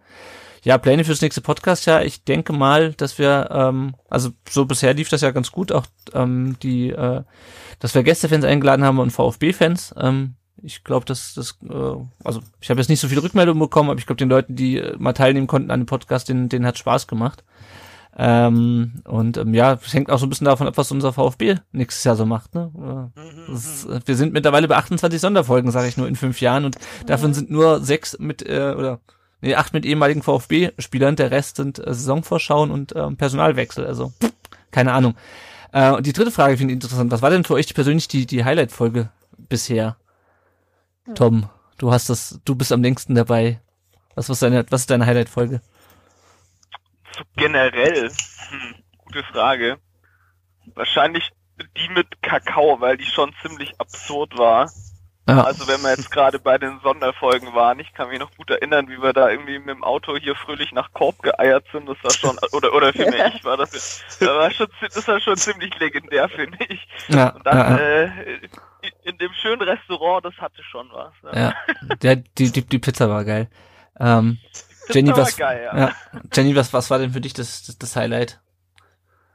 Du bist ja dann als nächstes sozusagen dazu Also ich gekommen. muss ehrlich, ehrlich sagen, ich war jetzt bisher noch nicht bei so viele Sonderfolgen dabei, aber was mich wirklich ähm, nachhaltig beeindruckt hat, war diese Sonderfolge mit äh, Rohleder, die wir hatten, weil ich da vorher so gar nicht damit gerechnet habe, dass das dass der einfach so cooler Typ ist und so cool erzählt und ähm, das hat wahnsinnig viel Spaß gemacht. Und natürlich war mein Highlight ähm, die persönliche Grußbotschaft von Simon Terodde, die ich auch übrigens immer noch auf dem Handy habe und sie mir ab und zu noch anhöre. Sehr schön. Ja, das war eine, das fand ich, fand ich auch cool, dass er, dass, dass er da, da mitgemacht hat. Yannick, hast du ein, hast du ein Highlight? Ja, zwei eigentlich, muss ich sagen, ähm, bei denen ich auch zum Glück dabei sein durfte. Ähm, aus unserer prominenten Reihe zwei Gespräche oder zwei Folgen. Zum einen mit Roberto Hilbert, ähm, weil es einfach eine Saison ist, an die ich mich sehr gerne erinnere, so wie jeder VfB-Fan 2-6, 2-7. Ähm, da war ich auch das erste Mal im Stadion und da dieses Erlebnis mit einem Protagonisten der damaligen Zeit teilen zu dürfen oder Revue passieren zu lassen, das hat in mir wirklich sehr positive Gefühle geweckt, muss ich sagen. Also es hat sehr, sehr viel Spaß gemacht. Und ähm, das Gespräch mit Franz Wohlfahrt. Das Mhm. fand ich auch richtig cool. Das war unterhaltsam, das war locker, das war lustig. Ähm, einfach ein richtig cooler Typ. Und falls er es hört, äh, vielen, vielen Dank auch an ihn, dass er uns da die Chance gegeben hat, mal über vergangene VfB-Zeiten zu sprechen und da natürlich auch der Wiener Schmäh oder der österreichische Schmäh. Er ist ja Hm. kein Wiener, kein gebürtiger. Es ist einfach richtig cool gewesen. Also das waren so meine zwei Highlights. Ja, ja. Benny, du hörst natürlich jede unserer Folgen, äh, unserer 100 Folgen manisch äh, und äh, doppelt und dreifach. Gibt's irgendwas? Ich weiß nicht, warum jetzt, warum jetzt diese Ironie hier reinkommt. ähm, äh, lustigerweise hätte ich genau diese zwei Folgen ähm, auch genannt, äh, die, die äh, Yannick gerade schon genannt hat. Mhm. Also ich fand die, ähm, die ähm, Hilbert-Folge sehr toll und ich fand auch die Wohlfahrt-Folge sehr toll. Und davon abgesehen natürlich ähm, meine. Also die erste. Folge 4, ja. Was schön, jetzt sicher auch nochmal zurückzuhören. Nein, aber ähm, davon abgesehen, ich versuche tatsächlich euren äh, Podcast hin und wieder zu hören und wenn ich ein, wenn ich einen expliziten VfB-Podcast höre, dann höre ich euren. Und ich fand die Idee gut, die Meister, ähm, äh, die Meisterschafts-Specials zu machen, äh, rückblickend. Das fand ich schon, eine, fand ich schon eine schöne Sache. Habt ihr gut gemacht. Alles gut. Sehr gut. Ähm, also was vor, also wenn wir so gerade bei Anekdoten sind, woran ich mich noch erinnere, Tom, ähm, ist unsere Aufnahme mit Philipp Meisel, damals als Philipp Meisel noch für FUPA Stuttgart geschrieben hat und ich glaube nur so nebenher. Und wir nehmen auf, ich glaube, das war damals, als wir noch uns noch richtig lange Zeit genommen haben für Folgen. Und wir, wir verabschieden uns und der Tom weiß schon, worauf ich hinausspiele. Und der Philipp und ich hoffe, er verzeiht mir, dass ich das sage, sagt, Jungs, sind wir fertig? Ich muss mal ganz dringend Zeichen. Ich weiß nicht, ob er Zeichen gesagt hat, auf jeden Fall äh, flitzt er los und man, man, man, hört, man hört ihn halt wirklich wegflitzen, weil wir hatten irgendwie zwei Stunden oder sowas aufgenommen. Grüße ja, an übrigens, wenn er es hört. Ich vergesse ihn manchmal. Äh, großartig, großartig, großartig, ja. Cooler Typ dafür. Aber ja, am Anfang hatten wir ja schon auch teilweise richtig lange Aufnahmen. Also das ist, glaube ich, echt schon ein bisschen gut. Also für, gut für uns alle, dass wir es ein bisschen ja. gekürzt haben. Also einfach ähm, spricht sich leichter, weil man dann nicht so viel im Kopf haben muss. ja, es ist auch einfach gut. Wir nehmen ja auch jetzt jede, jede Woche oder nach jedem Spiel auf. Ähm, und das verkürzt das Ganze und ja, es sind auch, glaube ich, einfach die Lebensumstände. Also ja. ich hatte damals noch noch noch kein Kind. Ich konnte damals meiner Frau war das nicht egal, wie lange ich wie lange ich äh, abends hier oder nicht wahrscheinlich egal, wie lange ich hier gesessen habe, aber ähm, das habe ich halt einfach, also ist meine Zeit einfach, habe ich einfach weniger Zeit für sowas.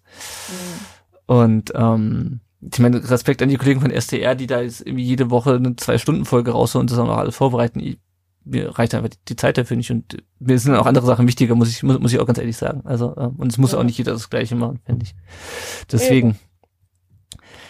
Äh, ja, habt ihr noch äh, Anekdoten? Fällt euch noch was ein, worüber wir, worüber wir reden sollen? Äh, das waren jetzt die Hörerfragen zu, zu, äh, zu fünfeinhalb Jahren rund um den Brustring. Ähm, wie gesagt, es gibt natürlich einfach unglaublich viel, ja, keine Ahnung, unglaublich viele Stunden, die, die, die wir aufgenommen haben. Ich müsste noch mal gucken, wie, wie viel, äh, wie viele Stunden wir insgesamt schon, schon aufgenommen haben. Aber ähm, habt ihr noch, noch, noch irgendwas, fällt euch noch, noch irgendwas ein, an das ihr euch gerne zurückerinnert? Ja, generell wahrscheinlich auch einfach Auswärtsfahrten, aber das gehört vielleicht auch nicht hierher. So, weiß ich, als wir da nach Nürnberg geeiert sind oder so, kann ich mich noch wunderbar erinnern. Ja, so, das so stimmt. Also jetzt mit Abstand und äh, mit dem Wissen, wie es jetzt ausgegangen ist, muss ich schon sagen, dass ich die zweite Liga eigentlich ganz geil fand. Also da war Ja. schon, lag sicherlich auch an den Umständen, weil ich da einfach auch echt sau viel gefahren bin, aber Ja. alter Scheiß, da waren schon auch richtig, richtig scheiß geile Auswärtsfahrten dabei. Ja, Das stimmt, So. ja. Ach, Was Ja. weiß ich, da in Paderborn oder was, als wir dann, ja okay, das war nicht abgestiegen dann, das war ja noch gutes, aber also da waren schon Dinger dabei, das war schon geil. Hat auch dann Ja, Spaß also- gemacht, drüber zu reden. ich habe echt never forget Nürnberg, Florian Klein. also die- Holy fuck, ey.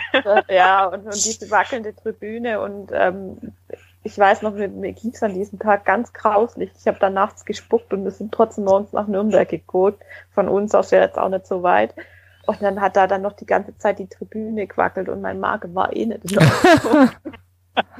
Also ganz furchtbar und, und natürlich ja unvergessen St. Pauli, gell, und wir sind da hingefahren ohne Karte und haben dann irgendwie vom Stadion noch irgendeinem Hamburger Karte abkauft und saß dann einfach Mitte mit unserer VfB-Klamotte Mitte im, im St. Pauli-Block.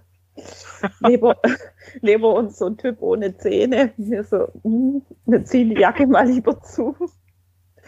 Ja, also das, das war schon irgendwie eine coole Zeit und jetzt ist halt irgendwie schon komisch, dass wir jetzt schon fast ja, keine Ahnung, jetzt bald fast ein Jahr nicht im Stadion. Ja, ich war dieses Jahr noch nicht im Stadion. Das ist das erste Jahr seit 2004, äh, glaube ich, dass ich kein einziges VfB-Spiel im Stadion sehe. Also ich war tatsächlich noch mehr bei diesem Corona-Spiel, aber schon das war einfach super seltsam und ja. mit den Abstände und was weiß ich was, das hat einfach auch gar keinen Spaß gemacht, kam auch gar keine Stimmung auf. Und jetzt ist halt die Frage, also ich habe auch schon jetzt mehrere Vereine haben ja auch schon gesagt, sie rechnen 2021 auch nicht damit, dass sie die, die Saison jetzt nochmal mit, mit Fans im Stadion spielen dürfen. Schauen hm. wir mal. Ja, ja was, was mir noch einfällt zur, zur Podcast-Geschichte, Tom, ist, dass wir früher wesentlich mehr getrunken haben während Podcast-Aufnahmen. Ja. Also, also ich habe ja ein Bier auf, ich weiß nicht, was mit euch ist. ja, gab's da nicht immer diese klassische, was trinkst du, Tom? Ja, genau. Ja, das hatten wir lange. Ja. Lang, lang ist her. Ich kann mal ein bisschen Statistik kurz geben. Ähm, die vollständige Laufzeit aller Episoden, sagt mir mein, mein, mein Dashboard hier, äh, ist 7,5 Tage. Also wenn man alle unsere Folgen hintereinander weghört, dann braucht man 7,5 Tage und die durchschnittliche Laufzeit ist eine Minute und 25, eine Stunde und 25 Minuten. Genau. Also dann wisst ihr ja jetzt, wenn ihr in Quarantäne müsst, was ihr sieben Tage lang machen könnt. Genau, könnt ihr zweimal alle unsere Podcast-Folgen durchhören. oh crap. okay, ähm, bevor wir jetzt, äh, bevor wir jetzt uns, uns alle ein Bier aufmachen, ähm, müssen wir leider noch über ein Thema reden, ähm, ich dachte, hatte eigentlich gedacht, okay, wir nehmen am 30. Dezember auf, da passiert nichts mehr, endlich mal Ruhe. Aber ey Leute, ganz ehrlich, ich habe ja vor im letzten Wahlkampf geschrieben, Klepper, als diese Sachen über über Ried, äh, ähm, Riedmüller durchgesteckt wurden, ähm, Klepper das Verein und da hat mir ein gewisser Thomas Hitzesberger widersprochen. Ich kann es jetzt nur wieder nur wieder hochholen.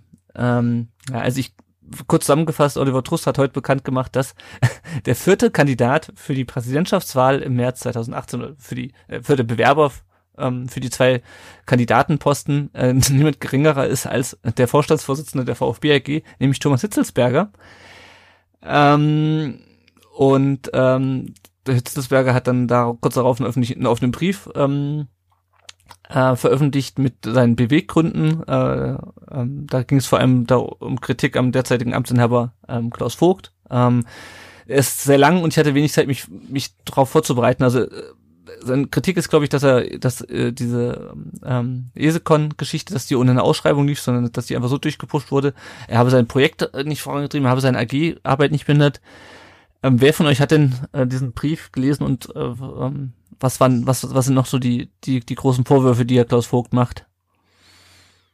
Ich glaube generell äh, Informationspolitik generell, also mhm. dass er einfach nicht nicht so kommunikativ ist und nicht nicht über ja Vorgänge informiert war. Das habe ich zumindest noch als größeren Punkt abgespeichert. Also naja, dass er, dass, er, dass er zu sehr auch auf, ähm, auf keine Ahnung, ähm, sagen wir mal, äh, Ruhe und ähm, mh, hm, wie soll man sagen, ähm, wenig Reibung aus ist. Also Vogt und, und Hitz sagt ja, ihm, ihm fehlt quasi die Kritikfähigkeit oder auch, dass es mal knallt, auf gut Deutsch. Also ich habe den Brief auch gelesen, ich glaube, das war noch ein Punkt, dass er nicht erträgt, dass es mal unbequem ist und er will halt einfach in, in, in einen schönen, ruhigen VfB in ruhigen Fahrwassern. Naja, ja. keine Diskussionskultur könnte man das wahrscheinlich zusammenfassen. Genau. Also ich glaube, ja, das ist was, was Hitze so fehlt, ne? Mhm. Also er, nennt es tatsächlich Konfliktkultur. Ja. Und ähm, das ist was, das ist ja auch einfach in einem Unternehmen extrem wichtig, dass du einen relativ straight Umgang hast, sei es mit Fehlern von Mitarbeitern, sei es jetzt mit Fehlern von, von Führungskräften ähm, sei es mit irgendwelchen Kommunikationsfehlern, die, die in jedem größeren Unternehmen oder in, in, ähm, auch in kleineren Vereinen einfach entstehen. Ähm, und er, ja, er schreibt auch was von Schuld weiterschieben und es sind halt schon relativ krasse Vorwürfe, die aus diesem offenen Brief für mich herausgehen. Ähm, auch hinsichtlich dem Umgang mit Mitarbeitern und ähm, ja, er schreibt von einem tiefen Riss, der durch den Club ja, geht. genau, der, genau. Alles und auch, worauf, wir, worauf wir stolz sind. Genau, und auch, dass halt im Endeffekt nicht nur er, sondern auch Mitarbeiter und ähm, Gremien im Vereinsbeitrag, also über, äh, Beirat über die Gremien hinweg alle betroffen sind Und das sind halt schon Vorwürfe, die gehen einfach gar nicht. Und das ist halt, ja, ich tue mich halt immer ein bisschen schwer. Das, das, das ist ja was, das ich immer wieder sage, dass ich auch schon gesagt habe in der, in der Saison, wo wir abgestiegen sind. Du kannst einfach überhaupt nicht reingucken von außen. Mhm. Ähm, da kann die Kultur noch so offen sein, also auch die, die, die, ähm, die Kultur jetzt von, von, von Hits oder vom, vom VfB, also die Kommunikationskultur.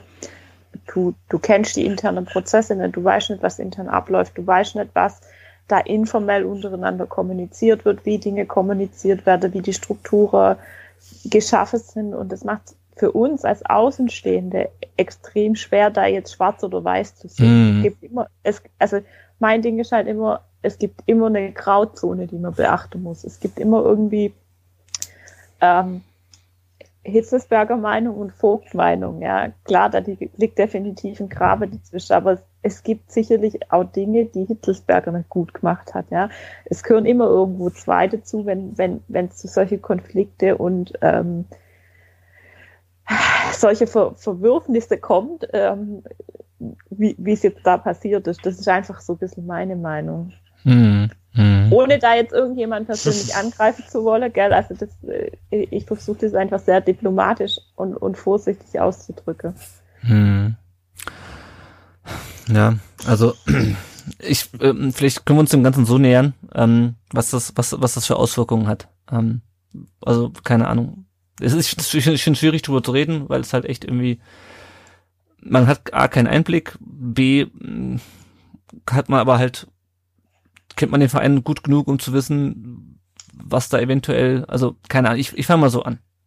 Klaus Vogt hat sich beworben, der Vereinsbeirat muss jetzt aus diesen vier Leuten, nämlich Klaus Vogt, äh, Volker C., der gefolgten Tante da ähm, und Thomas Hitzelsberger. Hä? Friedi Miller. Ja, ich, ja, ich versuchte, okay, also ja. nehmen wir, ähm, sind wir, sind wir so, sind wir so fair, dass wir, dass wir ihren Namen nennen, also ja. Friedi, äh, wie sie sich ja selber nennt, und Thomas Hitzelsberger auswählen muss. Glaubt, glaubt irgendjemand, dass Klaus Vogt jetzt noch aufgestellt wird vom Vereinsbeirat nach dem offenen Brief? Naja, eigentlich ist er komplett demontiert. Also der Brief ist schon, also der von Hitzherz, mhm. der ist schon ziemlich krass. Also das ja. ist im Prinzip echt eine ziemliche Demontage, wenn das so stimmt. Ja. Also auch jetzt gar nicht mal unbedingt nur auf den VfB bezogen, sondern tatsächlich auch für die Person Klaus Vogt. Und sowas öffentlich zu machen oder ja, zu glauben, das machen zu müssen, also da muss es ja schon im Argen liegen. Und da, ja. also ich meine, Hitz, Hitz ist kein Heiliger, weil er da jetzt die Kiste gemacht hat zur Meisterschaft, aber ich, ich würde ihm schon äh, so weit vertrauen und zu sagen, also da muss schon irgendwas im Argen liegen, dass sich so ein Mensch ja dazu entschließt, sowas rauszuhauen. Also mhm. im Prinzip habe ich da schon ein gewisses Vertrauen dahinter. Über das Wie und so kann man sicherlich diskutieren. Und auch diese Kampfkandidatur, dass er dann quasi zwei Posten hat, da können wir ja nachher vielleicht nochmal kurz drauf kommen. Aber also ich glaube schon, dass da irgendwie was dahinter ist, aber das dann so rauszuballern, das also also schon, schon hart. Äh, es gibt ja im Endeffekt immer zwei, zwei Ursachen, die so eine ähm, Reaktion verursachen. Und ähm, das ist zum einen Leidensdruck. Ähm, es gibt viele Mitarbeiter oder auch Vorgesetzte, die bis zu einem gewissen Punkt viel mittragen. Ähm, dann ist es normalerweise so, dass du entweder irgendwie innerlich kündigst und für dich abstehst und sagst, hier ist nichts mehr zu retten, oder du wehrst dich halt und startest so eine Revolution. Das ist das eine. Zum anderen hat es natürlich schon auch immer irgendwie ein bisschen was mit einem Machtgedanke zu tun. Mhm. Und, und also, das, und, und auch mit in irgendeiner Weise auch Vertrauen, weil theoretisch es gäbe ja jetzt mit Sicherheit auch irgendeine andere Person, ähm, wo der Vereinsbeirat sagen würde, okay, mir hätte dich gerne als Präsident, man geht auf denjenigen zu und versucht sich mit dem zu einigen. Ähm, und der Person muss ja dann aber auch Hitzelsberg in irgendeiner Art und Weise vertrauen, weil wenn das Tischtuch so zerschnitten ist, dann hätte sich ja auch Hitzelsberger irgendwie mit denen zusammensetzen können und einen Kandidat suchen. Aber wenn es da einfach keiner gibt, dem er das irgendwie zutraut, sondern er das auch irgendwie so ein bisschen im Alleingang machen will, hat es auch irgendwie so ein bisschen was, das, das mich ein bisschen aufhorchen lässt. Trotzdem wissen wir nicht, welche, welche diese beide Komponente überwiegt. Und aus dem Brief jetzt sehe ich eher, dass dieser Leidensdruck einfach extrem hoch ist. Also ich klinge mich mal ein in eure illustre ja. Diskussion. also, ja, ihr, ihr, habt das ja alles schon eigentlich sehr sachlich und objektiv auf den Punkt gebracht. Ähm, Fakt ist natürlich auch, dass Hitzelsberger mit diesem Move, nenne ich es jetzt mal, mit diesem Vorgehen im Poker würde man sagen, er ist all in gegangen. Also er setzt alles auf diese eine Karte. Und ich glaube nicht, um auf Lennarts Ausgangsfrage zurückzukommen, ich glaube auch nicht daran, dass es ein Duell geben wird zwischen Klaus Vogt und Thomas Hitzelsberger. Weil ich glaube, das würde wirklich sehr, sehr knapp werden. Weil ich glaube, beide haben eine gewisse Lobby im Verein, auch bei den Mitgliedern. Und das, das würde, angenommen, Klaus Vogt würde dann gewählt werden. In einer ganz normalen Wahl würde er mehr Stimmen bekommen. Mhm. Was macht dann Thomas Hitzelsberger? Ja. Das Was? steht ja ganz klar drin. Er hat ja gesagt, er schmeißt ja. hin. Mhm. Dann ist er weg, ja, aber das ist ja dann nicht nur ähm, er, der dann geht, sondern das schmeiße ich jetzt mal einfach so in den Raum. Dann wird auch Sven Mislintat gehen. Weil mhm. nee, mhm, das glaube ich nee. nicht. Nee, nee. Das glaube ich auch nicht, weil, weil äh, ähm, Glaubt ihr, dass ein Sven Mislintat ohne den Thomas Hitzelsberger bei uns ja. weiterarbeitet? Definitiv, weil das, das, ähm, er, er hat, er war letzte Woche bei, bei Sky, Sky er, er war irgendwo, ja. ich glaube ja, bei Sky 90 war er. Und da hat, hat wurde er, also vor der ähm, Verlängerung von Mislitat, nach dem, nach dem 5-1 in Dortmund, da war er, glaube ich, bei Sky 90. Thomas Hitzelsberger jetzt, ne? Ja, Hitzelsberger. Und da wurde er darauf angesprochen, woran es denn hängt, dass Mislintat nicht verlängert. Und da hat er ganz deutlich gesagt, es geht nicht nur ums Finanzielle, sondern es geht um Aufgabe. Ja. Und ja, ja. wenn es um Aufgabeverschiebungen geht, ist für mich klar, dass, dass, ähm, dass Mislintat in irgendeiner Art und Weise gesagt hat, ich will mehr, vielleicht mehr Macht, mehr Einfluss und dadurch hat man dann vielleicht versucht, über die Verlängerung mit einer Aufgabeverschiebung schon ähm, entsprechend was zu sichern mhm. wenn es entweder in die Richtung geht, ähm, Hitzelsberger geht oder ähm, in die Richtung Hitzelsberger wird dann halt Präsident vom e.V. Ja, ja. Und er hat, er hat auch irgendwo gesagt, dass man den, ähm, dass man den Sport vor der Vereinspolitik schützen muss. Und deswegen glaube ich, dass gerade, ähm, dass gerade Missentat dieser, dieser, dieser Faktor ist. Ja, der hat jetzt verlängert ähm, und da wusste jetzt, also keine Ahnung. Ja, das also ich würde das auch nicht, ich würde das nicht überromantisieren, dass da irgendwie der eine am anderen äh, hängt. Äh, ja. Heutzutage im Profisport auf diesem Level ist das relativ wurscht. Das ist ähnlich wie mit Trainern. Ich glaube, das, das gibt es heutzutage nicht mehr, dass jemand sagt, aber ähm, äh, ich will nur unter Sportdirektor XY, das sind Vollprofis, ähm, das ist deren Job. Und da trennt man sich und bleibt danach vielleicht noch befreundet oder gut bekannt und sieht sich bei einem anderen Verein vielleicht irgendwann mal wieder. Ähm, aber ähm, ich glaube auch nicht, dass die Entscheidungen voneinander ab, abhängen, auf gar keinen Fall. Mhm. Trotzdem, glaube ich, muss man sich jetzt eher fragen, ähm, nach solchen harten, wirklich auch in der in der Sache sehr harten Worte von Hitz. Man muss auch erstmal sagen zu Hitzelsberger, ähm, der ist natürlich Vollprofi, der weiß, was er tut, mhm. der weiß, wie Medien funktionieren, äh, das weiß er bestens. Er hat nicht nur dafür gearbeitet, ähm, er ist auch gut verdrahtet mit Medien äh, kennt viele Journalisten persönlich und ähm, der weiß, was er getan hat. Er weiß auch, wie der Brief formuliert werden muss. Das hat er alles, glaub, also so viel Kalkül äh, schätze ich, äh, schreibe ich ihm bei, bei andere, bei aller Integrität, die er auch hat, ähm, zu. Ähm, nach solchen Worten weiß er auch, dass es nicht, dass man nicht bis März noch weiter zusammenarbeiten kann, ja. glaube ich. Also ja. überlegt mal, es sind zwölf Spiele bis dahin mhm. ähm, plus ein oder zwei Pokalspiele, je nachdem, wie weit, ob, ob man das nächste gewinnt. Mhm. Ähm, wie will ein Duett ähm, Hitzelsberger und Vogt noch in dem in dem Verein zusammenarbeiten bis Mitte März? Ist es meiner Meinung nach nicht mehr möglich. Und ja. ähm, ich gehe auch davon aus, dass Vogt zurücktritt in, äh, in ja, den nächsten zwei Wochen. Von eine, eine irgendwie, äh, Jenny, du hast vorhin das Wort Revolution und ähm, ähm, äh, von, also es ist keine Revolution von, von, von unten oder so, dass Thomas Hitzelsberger jetzt äh, im Prinzip wagt, gegen seinen Vorgesetzten, mit dem er unzufrieden ist, aufzubegehren. Ähm, Fakt ist doch, dass der mächtige Mann in der Außenwahrnehmung des VfB Stuttgart Thomas Hitzelsberger heißt und nicht Klaus Vogt. Ja. Ähm, deswegen glaube ich, dass er einfach ihn wegdrängen will. Ja, und was mich, also was, also mhm. eher noch vielleicht ein kurzer Punkt dazu. Ich glaube, das ist auch die einzige Möglichkeit. Also was, was jetzt bei Twitter vorher ja zum Beispiel noch rumging, ist von wegen so, ja, wie kann denn Hitz das machen und so.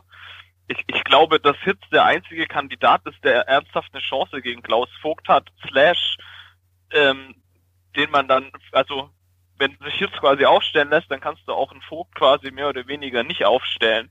Das ist ja. aus meiner Sicht ja. die breite Masse halt die einzige Möglichkeit, das zu machen. Also da jetzt dann zu, also mir schmeckt das auch nicht so, dass er dann quasi zwei Posten hat, aber wenn man mal drüber nachdenkt, das, das, also wenn, wenn du das so machen willst, ist es die einzige Möglichkeit, das so durchzuziehen. Vor allem müsstest du doch jetzt mal überlegen, wenn jetzt der Vereinsbeirat sagt, er stellt Hitz gegen Vogt auf, dann würde ja im Endeffekt einige von den Argumenten, die Hitz in seinem offenen Brief schreibt, schon gar nicht mehr stimmen, weil er spricht ja schon davon, dass es dass es über die Gremien hinweg eine Übereinstimmung gibt, dahingehend, dass das Vogt nicht der Kandidat der Wahl ist. Ja, genau das. Also, ich sehe es ein, ein, bisschen anders als Tom mit, ähm, das ist nicht so schlimm mit zwei Pöstchen. Also du hast gesagt, du findest nicht ganz gut, aber es klingt zumindest für mich so durch, dass du es auch nicht so schlimm findest. Nee, nee, ich, ich finde es mega schlimm, das geht gar nicht okay. aus meiner Sicht. Also nicht, dass wir uns da falsch verstehen. Weil ich finde also, find die Kritik in der Sache von, von, ähm, von Hitzelsberger in vieler Punkte berechtigt. Auch wenn er sagt, er spricht von Transparenz und dann ausufernde Kosten nennt, dann soll er die bitte auch beziffern oder halt zumindest eine Hausnummer angeben, was denn angeblich schief liefe in den Verträgen. Äh, also in der Sache hat er, glaube ich, mit vielen Punkten ähm, recht. Wenn Hitzelsberger schlau, schlauer gewesen wäre, äh, hätte ich es für sinnvoller gehalten, wenn er seine öffentliche, seine Kritik öffentlich macht und dann öffentlich auch einen Gegenkandidaten unterstützt. Der ist genug, gut genug verdrahtet mit ähm, mhm. verdienten VfB-Lern, ähm, den er zu einem ähm, äh, Vereinspräsidentenposten verhelfen hätte können. Genau, das ist, das, das ist ja auch das, was ich gerade das finde ich, finde ich, ich finde es irgendwie nicht in Ordnung. Das wirft mhm. eher ein schlechtes Bild auf ihn. Ja. Das ist ja auch das, was ich gerade vorhin gesagt habe mit dem Vertrauen und Delegation in irgendeiner Art und Weise, ja. Es gab wohl wenn der, wenn der Leidensdruck so hoch ist seitens ihm, seitens Vereinsbeirat, warum gab es dann keinen anderen Kandidaten, den man vorstellen kann, in dem man in irgendeiner Art und Weise dann unterstützen kann, wo man sagen kann, okay, dem Traum ist wirklich zugegen, ihn zu kandidieren. Aber ich glaube, das ist das, was ich meinte. Ich glaube, das ist ja. halt schon das Kalkül quasi. dass dass das, also das halte ich halt für deutlich unsicherer, als wenn du jetzt halt äh, quasi Hits dahin und dann sagst du, ja gut, der macht jetzt halt beides und wenn ich das nicht äh, kriege, bin ich weg, so ungefähr. Das mhm. ist halt viel, viel, viel schärfer. Ja, klar. Und ich glaube durchaus auch viel sicherer jetzt mal aus. Also ich halte ich heiße es nicht gut, nicht falsch verstehen. Aber jetzt mal so rein aus, aus vereinspolitischer Sicht, aus dem Verein, vom Verein her dacht, ich kann es nachvollziehen, dass es so machen irgendwie. So für ja. die Mitglieder und so, das brauchen wir alles nicht zu diskutieren. Das, ich finde, es geht gar nicht so. Er macht, ja. er macht halt auch aus einer Position der Stärke heraus. Ja, ja, klar. Ja, genau. Ja. ist oben auf, der Verein ist erfolgreich, er gilt als genau. charmant, als smart, als eloquent, als sympathisch. Ähm, Hitzelsberger ist es schwierig, sich irgendwie, sei es professionell, noch ähm, menschlich zu reiben. Ähm, ja. Es ein guter Mann ähm, und dann fällt es natürlich schwierig zu sagen, ja, will ich nicht. Aber ich glaube, ähm, er ist einfach auch ein Machtmensch und er wünscht sich vielleicht den VfB nach seinem Gusto zu gestalten. Das ist am mhm. legitim aus seiner Sicht, aber das, das, ist die andere Frage. Ja, ja, und ich wollte nochmal das, ähm, das, äh, auf das eingreifen, ganz kurz, Tom, ja. was du gerade gesagt hattest mit dem aus Sicht der Mitglieder. Ich finde es halt, also Gut, früher war es so, der Aufsichtsrat hat einen Kandidaten vorgeschlagen. Dann haben wir irgendwann, dann durfte der Aufsichtsrat irgendwann zwei Kandidaten vorschlagen, hat trotzdem nur einen vorgeschlagen. Das war dann Dietrich. Das haben wir einen Vereinsberat. Der darf zwei Kandidaten vorschlagen. Und wir hatten halt das das erste Mal eine Wiederwahl ähm, unter dieser ganzen, nach, nach der Ausgliederung. Ich find's extrem problematisch, dass man einen Amtsinhaber, der sich bewirbt, nicht wieder zur Wahl stellt. Ja, also ich meine, im Endeffekt die, ähm, die Bewertung von der Amtszeit von Klaus Vogt, die übernehmen jetzt nicht die Mitglieder. Die übernimmt jetzt der Vereinsbeirat, der quasi keine andere Wahl mehr hat, als Klaus Vogt das nicht mehr aufzustellen, wenn Klaus Vogt nicht nach dem Brief von Hitzelsberger sowieso seine Kandidatur zurückzieht. Das ist das, was mich am neben dieser ganzen Geschichte mit, was macht Hitz, wenn er Präsident wird mit der AG, das ist das, was mich am allermeisten ankotzt. Hier aber, wird, aber wie sollen die Mitglieder das denn bewerten, wenn sie die Interna nicht kennen? es geht, das, sowas kann ja im Wahlkampf immer noch, immer noch äh, rauskommen. Nur die Sache ist, der wird ja, der wird doch jetzt nicht mehr zur Wahl gestellt. Und das ist das, das ist das, was mich ankotzt, ja?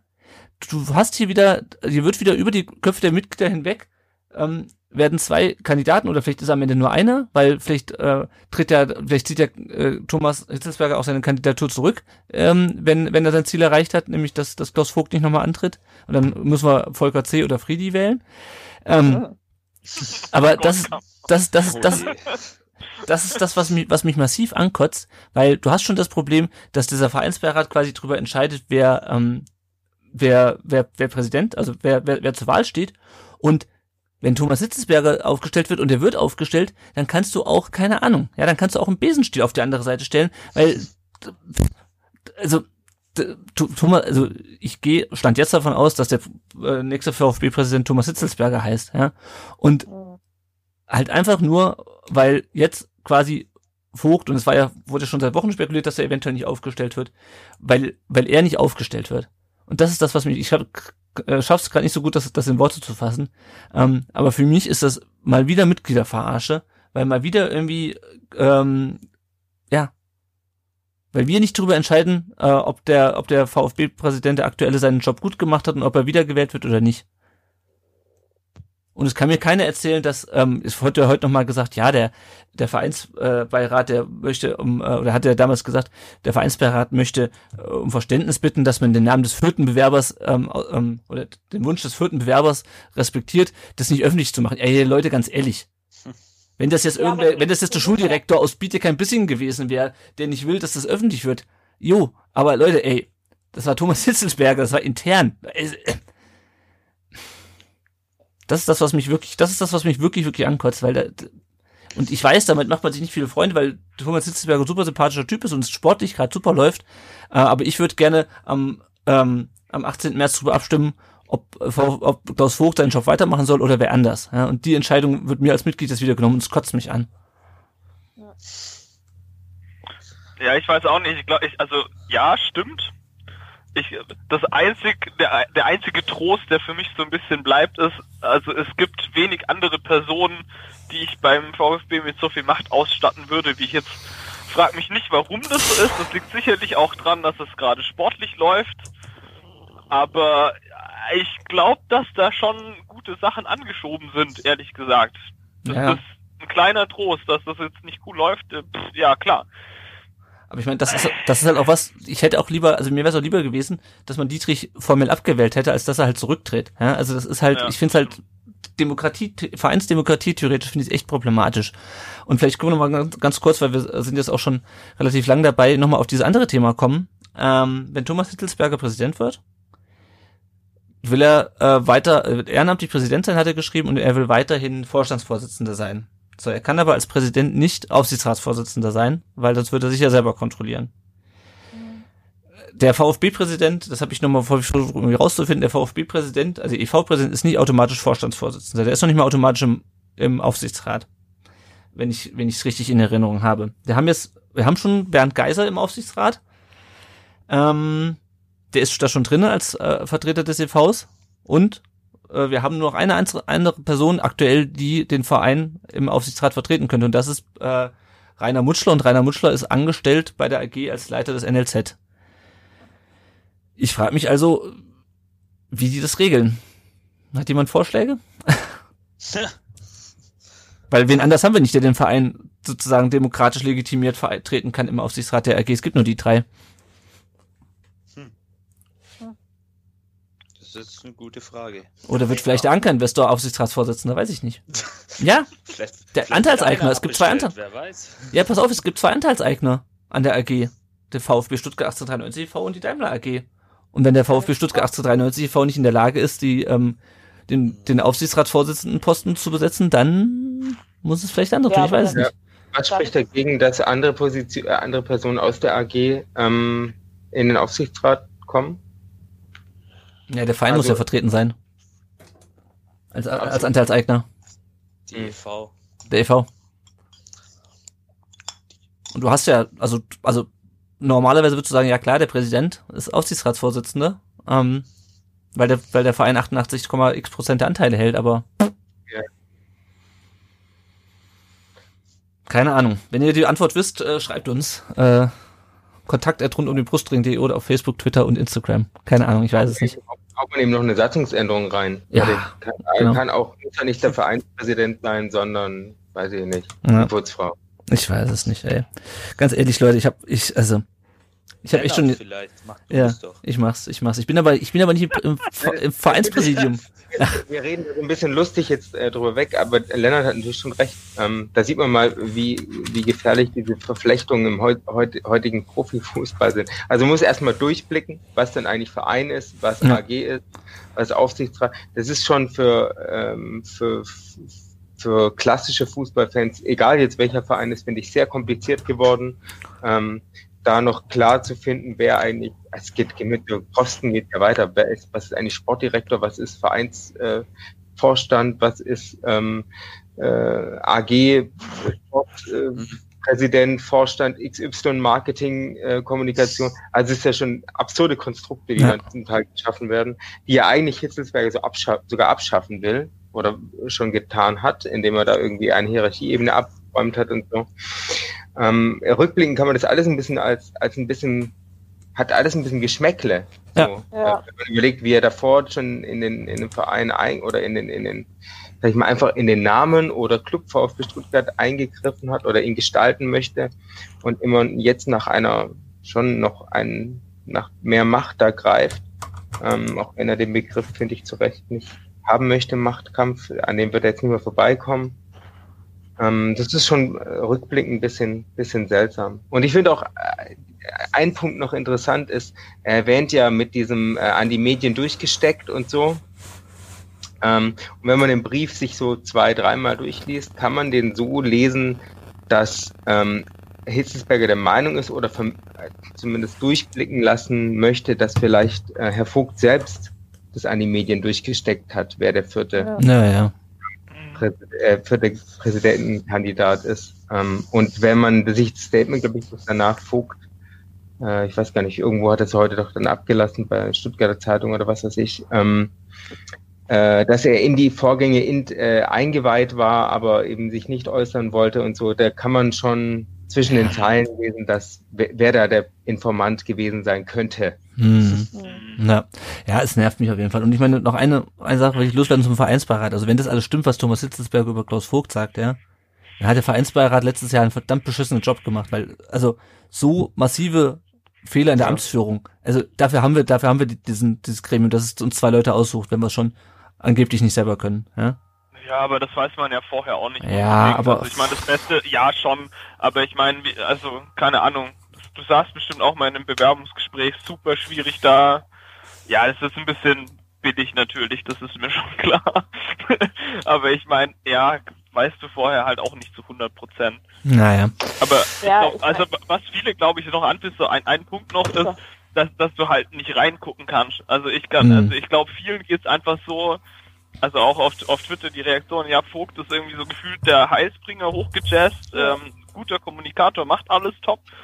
Ähm, siehst den aber natürlich intern nicht und dann hast du halt langsam von Hitz so die Gegenseite und das das äh, zieht halt so wieder Welle. Da gibt's nix grau, also ist es entweder Vogt oder Hitz und der alte Klüngel. Und Genau. ich, ich behaupte einfach mal, dass es halt nicht so ist. Hm. Also das ist nicht irgendwie hier Hitz und der Klüngel und Vogt und Vogt ist der Gott und Hitz, äh, der will nur Macht. Das ist halt nicht so. Das glaube ich nee, nicht. nee, ich, es ist Ja, mit Sicherheit grau. man sieht halt nicht rein und das ist halt, glaube ich, das Problem, was man Genau. jetzt halt hat. Du, du, du kriegst das halt wieder so vorgeworfen, ne, scheiße, irgendwie ist halt wieder Trubel und man hat keinen Bock drauf und das ist, glaube ich, was, also mich regt das zumindest am meisten auf. Ja. Genau, also im Endeffekt müsstest du jetzt hingehen und sagen, hey, man möchte jetzt mal einen Mitarbeiter aus der, aus der Geschäftsstelle haben, mit dem wir mal da offen drüber sprechen können, aber da wird sich halt auch keiner hinstehen Ja. und, und, und irgendwas äh, irgendwie Tacheles rede. Das ist genauso wie wenn du im Endeffekt irgendwo arbeitest und ähm, irgendjemand dich zu, zu entsprechende Internas befragt. Du hast dann mit deinem Arbeitsvertrag einfach eine entsprechende Schweigepflicht ähm, unterschrieben. Ja. Natürlich kannst du da vorsichtige Aussage treffen, aber ähm, das ist einfach das. Du, du kannst nie wissen, was intern in der Firma oder in, in, in so einem Konstrukt wie jetzt im, im VfB Stuttgart, was da abgeht. Und es menschelt überall. Es ist überall Federaliswirtschaft. Das, das ist aber nicht nur ein schwäbisches Problem, das ist überall ein Problem. Das ist egal, in welches Unternehmen du reingehst, ein Problem.